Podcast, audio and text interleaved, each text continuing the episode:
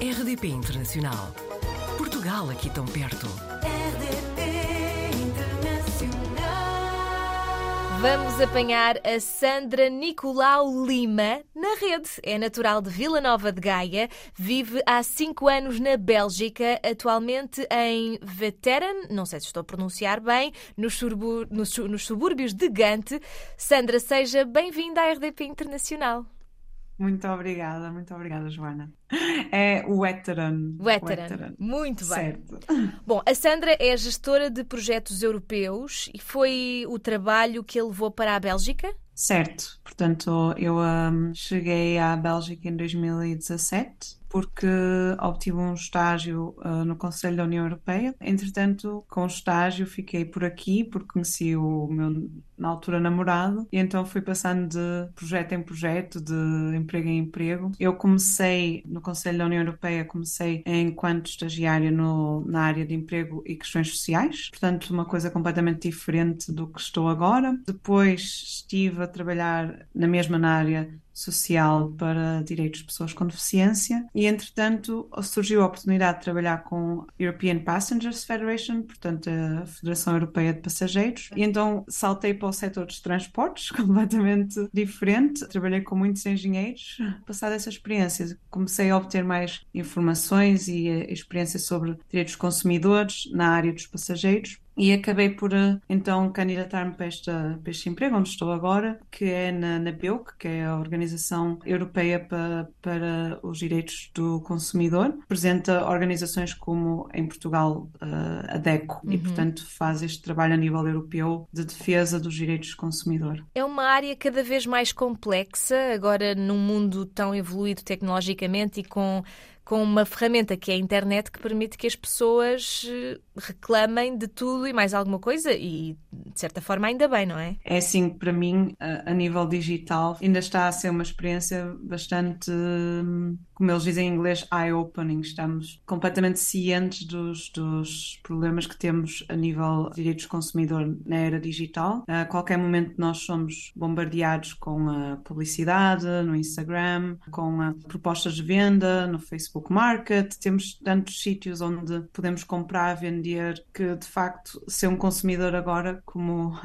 a nossa diretora diz, às vezes é um trabalho a tempo inteiro. Temos de estar atentos a tudo, a tudo que conseguimos fazer, a tudo que compramos, a nível de, sei lá, um par de sapatilhas que não, que não, não serviu. Se calhar também vamos ter problemas com isto, portanto, de facto, o, o digital torna as coisas ainda mais difíceis e sim, depois temos a outra vertente da moeda que é as pessoas têm mais facilidade de reclamar, portanto, de facto, os nossos, os nossos membros e eh, as pessoas que trabalham connosco estão sempre bastante ocupadas porque têm muitas, muitas reclamações, porque há, há muita possibilidade de venda, há muitos mais atores no mercado. Contou-nos que na Bélgica as pessoas são mais caseiras, que investem até mais na qualidade das casas. A crise de habitação também se sente na Bélgica e na cidade onde vive? Ui, sem dúvida, é assim. De facto, o que eu, que eu disse é, é muito verídico, porque eu agora também estou nessa onda de investir na casa. As pessoas ah, na Bélgica gostam muito de ter umas casas bonitas, gostam de ficar dentro. Eu acho que não é bem uma escolha, mas é porque lá fora está sempre assim. Quer dizer, não é sempre, mas no inverno fica muito frio, fica muita chuva, fica muita noite. Portanto, as pessoas gostam de ter uma casa bonita. De facto, a questão é que, da mesma forma que em Portugal, mas um bocado menos acentuado, ah, não há casas suficientes para a quantidade de população que as cidades têm. E, de facto, a crise de habitação é muito grave, especialmente em, em Bruxelas, ah, nas, nas cidades maiores, porque aí nota-se cá, como em Portugal, uma disparidade entre as casas que são compradas por investidores e as casas que são disponíveis para habitação, para pessoas normais viverem. Portanto, sim, sei que mudei de, de Bruxelas para Ghent e vivi em Ghent por ser também mais, mais barato e, e as casas eram maiores e havia mais, mais conforto. E depois nós queríamos, de facto, continuar a viver em Ghent, mas não foi possível por causa desta, desta razão, que as casas no, em Ghent custam um milhão de euros, um milhão e meio, uma coisa assim às vezes só por um apartamento. Já quando comecei a trabalhar aqui enquanto estagiária, há cinco anos, os quartos eram uma coisa, um quarto a dividir com não sei quantas pessoas, já, já estava na, na, na ordem dos 600, 700 euros. E agora ouço que de facto é muito, muito, muito, muito difícil. Mas tenho a dizer que uma coisa que é interessante que aconteceu na Bélgica, que também tá, faz parte do meu trabalho, é que eles uh, puseram um, um imposto, os, os, senhorios, que não renovam as casas. Portanto, quando os senhorios estão, uh, eles fazem a indexação do preço das rendas de casas antigas, até que renovem as casas para que sejam isoladas e eficientes a nível energético, não podem continuar a indexar os preços. Uhum. Portanto, isto parecendo que não vai fazer alguma, alguma alteração na bolha, porque claramente está a obrigar os senhorios a investir nas casas para poderem uh, aumentar os preços, o que é bom, porque é o maior problema, claro, é a nível, além das rendas, é a nível energético, é que as casas são muito velhas, uh, despendem muita eletricidade e muito gás para aquecer num, num país tão frio e, portanto, é preciso mesmo estas medidas para incentivar a à, à renovação da, da, habitação. Bom, sei que está também a preparar um casamento com o seu noivo belga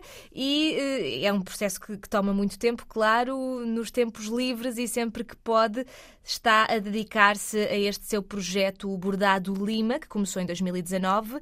Já tinha tido algum hobby do género ou como é que surgiu esta vontade de começar a bordar? Portanto, surgiu com o facto de eu quando, quando era muito pequena, quando estava, quando estava de férias à escola, não tinha nada para fazer e, e eu dava, dava cabo da cabeça da minha mãe, basicamente. Então ela ensinou-me a bordar, do género, ok, acalma-te, não podemos estar todos os dias a ir para a praia. Portanto, acalma-te, olha, tens aqui um novo hobby, faz isto. E um, sempre tinha feito bordados como forma de, uh, de me acalmar, de ter um bocado de tempo para mim. E em 2019, o que aconteceu foi que eu, uh, eu estava, estava a trabalhar em Bruxelas, a viver em Ghent, uh, e, e via, vinha todos os dias, portanto são uh, cerca de duas horas por dia de comboio, e estava aborrecida também. então o que fiz foi começar a bordar, e bordei para uma colega de trabalho, bordei-lhe um, uma prenda para o Secret Santa que estávamos a fazer no trabalho. Então pronto, depois disto, ela disse, oh, isto é tão giro que tens de começar a fazer mais. E eu comecei a abordar mais e mais e mais, e depois uh, o meu namorado também estava a dizer: Oh, tens que pôr, tens que pôr isto nas redes sociais, tens que começar a fazer coisas. Então comecei a, a postar, e um, depois, mal eu sabia que passado três meses, quatro meses, começou a pandemia, portanto, perfeito, estávamos todos em casa.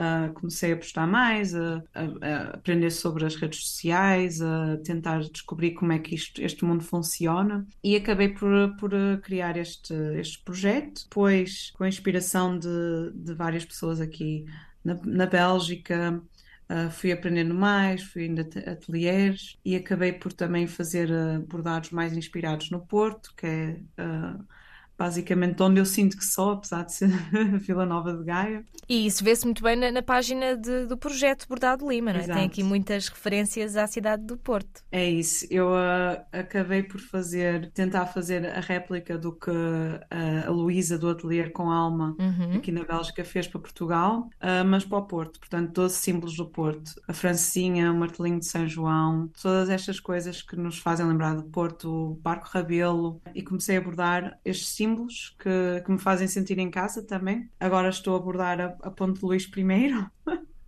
e entretanto, entretanto, este projeto foi muito maior do que eu achei, portanto, uh, está-me a ocupar mais quase tempo, seis é? meses mais, mais planear um casamento. Uh, Exato. Claramente é assim, está, está a adaptar-se bem à cultura belga, mas tem as raízes da sua cidade muito presentes. Tem alguma ideia de como é que, o que é que o futuro lhe reserva? Acha que vai ficar pela Bélgica? Uh, é assim, nós não, não temos assim uma ideia concreta de ficar pelo resto da vida na Bélgica.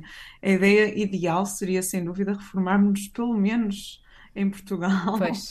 Mas é assim, não sabemos, é como a, como a vida a acontecer. Claro que a nível de oportunidades de emprego há muito mais aqui na Bélgica, é muito mais fácil a nível da língua, a nível de, sei lá, só oportunidades que existem. E como eu estou no, no ramo europeu, é, Está é um no sítio bocado, certo, não é? É isso. É, é, é o sítio o sítio ideal para isto. Uh, mas não me importava, não me importava, adorava de voltar a, a Portugal e estar uh, no sol e no quente. Claro. Quem sabe o que é que o futuro reserva e nós vamos continuar também atentos ao seu percurso, Sandra, e vou ficar atenta e curiosa para esse trabalho então com a Ponte Dom Luís, que vai ser então na sua página bordado underscore Lima, que nós vamos também divulgar uh, no podcast do Apanhados na Rede. Espero que possamos falar numa outra oportunidade. Muito obrigada pela sua disponibilidade e até à próxima. Até à próxima, muito obrigada, Joana. Portugal ao alcance de um clique. rdp.internacional.rtp.pt RDP Internacional. Portugal aqui tão perto.